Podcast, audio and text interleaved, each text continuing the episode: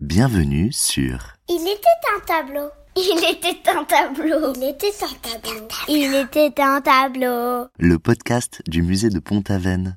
Un podcast qui vous raconte l'histoire imaginaire d'un tableau tout chaud, tout droit sorti de l'atelier de l'artiste.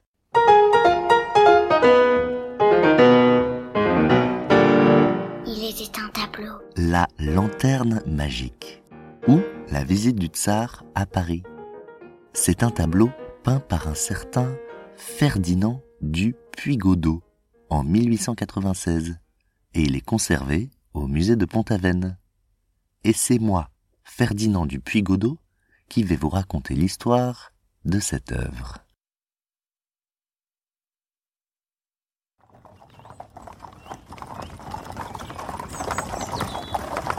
Cela fait maintenant cinq heures que je suis parti de Pont-Aven, un petit village au creux d'une rivière.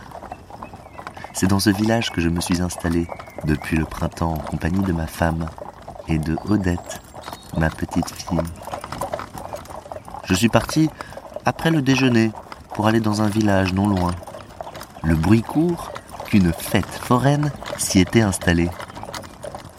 Une Bretonne qui m'accompagne sur le trajet me demande Vous êtes un grand enfant, dites-moi. Pourquoi est-ce que vous allez si loin juste pour une fête foraine? Vous aimez tant ça les fêtes de village? Non, en fait, je dois vous dire, je suis peintre. Et ce que j'aime particulièrement, c'est peindre des histoires qui se passent la nuit, à moitié dans la pénombre. Je ne sais pas comment dire, on dirait que dans la pénombre, la lumière est vivante, qu'elle vibre, qu'elle s'agite contre les ténèbres, qu'elle lutte contre l'obscurité. Et pour un peintre, vous n'imaginez pas, c'est un défi fantastique. Imaginez, peindre quelque chose qui est toujours en mouvement, toujours instable, jamais acquis. En plus, j'ai mis au point une technique unique que je suis le seul à avoir. Mon secret pour peindre la lumière?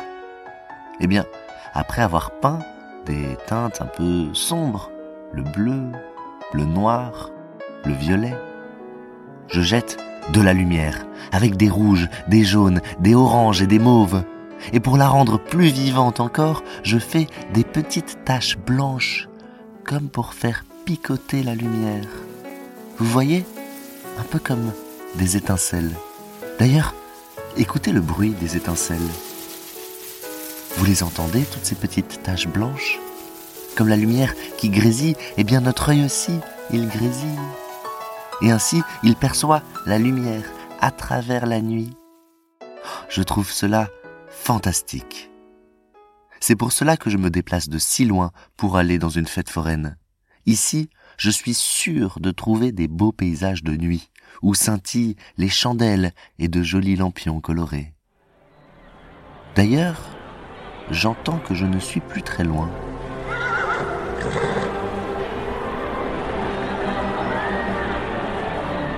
J'adore les fêtes foraines. Ce sont comme des tableaux vivants. Tout le monde se balade avec ses plus beaux habits. On rit, on chante, on danse. Et les adultes redeviennent des enfants. On joue à la lumière des lampions et au son des feux d'artifice. Je vois d'ailleurs sur la droite un manège avec de très beaux chevaux de bois. Et voilà les feux d'artifice qui commencent. J'ai déjà peint des tableaux avec des manèges et des feux d'artifice l'année dernière. Et je continuerai, c'est tellement beau. Mais pas cette fois. Non, là je cherche quelque chose de différent. Alors, je continue d'avancer et... Mais... Mais qu'est-ce que c'est que ça? Comme c'est bizarre. C'est... C'est comme une petite baraque où le public regarde par de toutes petites fenêtres. Mais ces petites fenêtres ne donnent sur rien du tout. Hmm. Le long des murs, des hommes et des femmes sont penchés vers des petits hublots et ils semblent hypnotisés. Et au centre de la cabane, il y a comme une sorte de gros machin avec des vitres en haut qui dégagent de la lumière. Et d'autres personnes sont en train de regarder à travers, eux aussi, fascinés par ce qu'ils voient. Comme c'est étrange.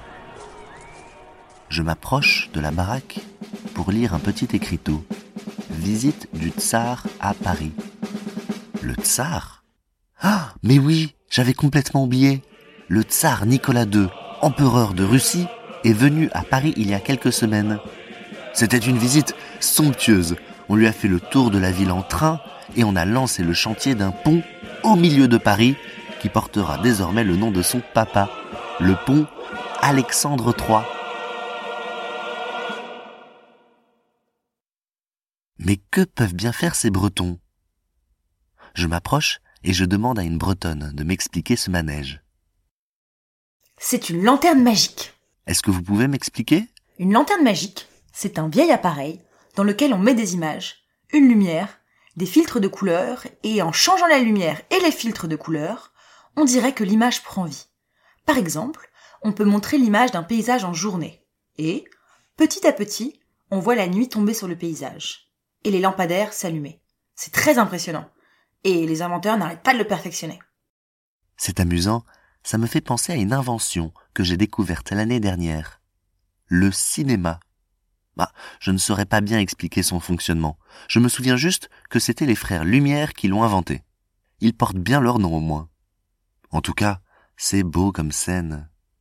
Ils sont tous dans la cabane, hypnotisés par ces images. Et au mur, on peut en voir encore d'autres qui ouvrent la perspective.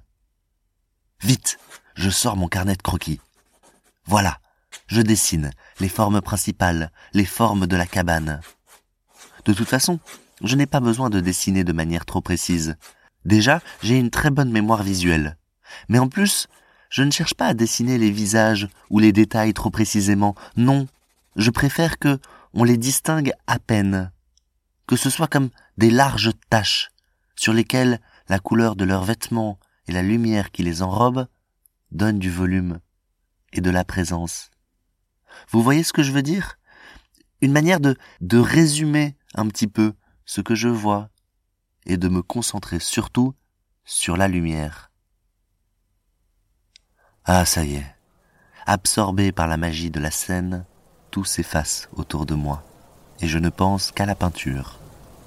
J'oublie tout.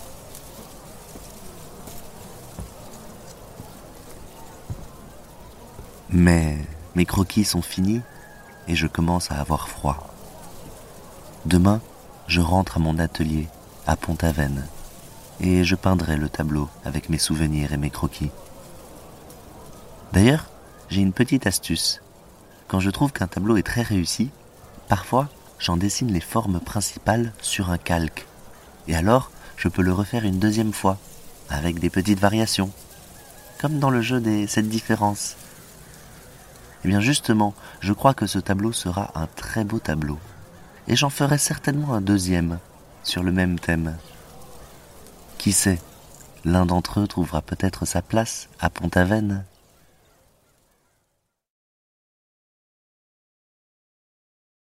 Ce podcast, pour les petits et pour les grands, vous est proposé par le musée de Pont-Aven et est écrit et raconté par Jean Vergès avec la participation de Lola, Tali et Aglaé. Merci d'avoir écouté.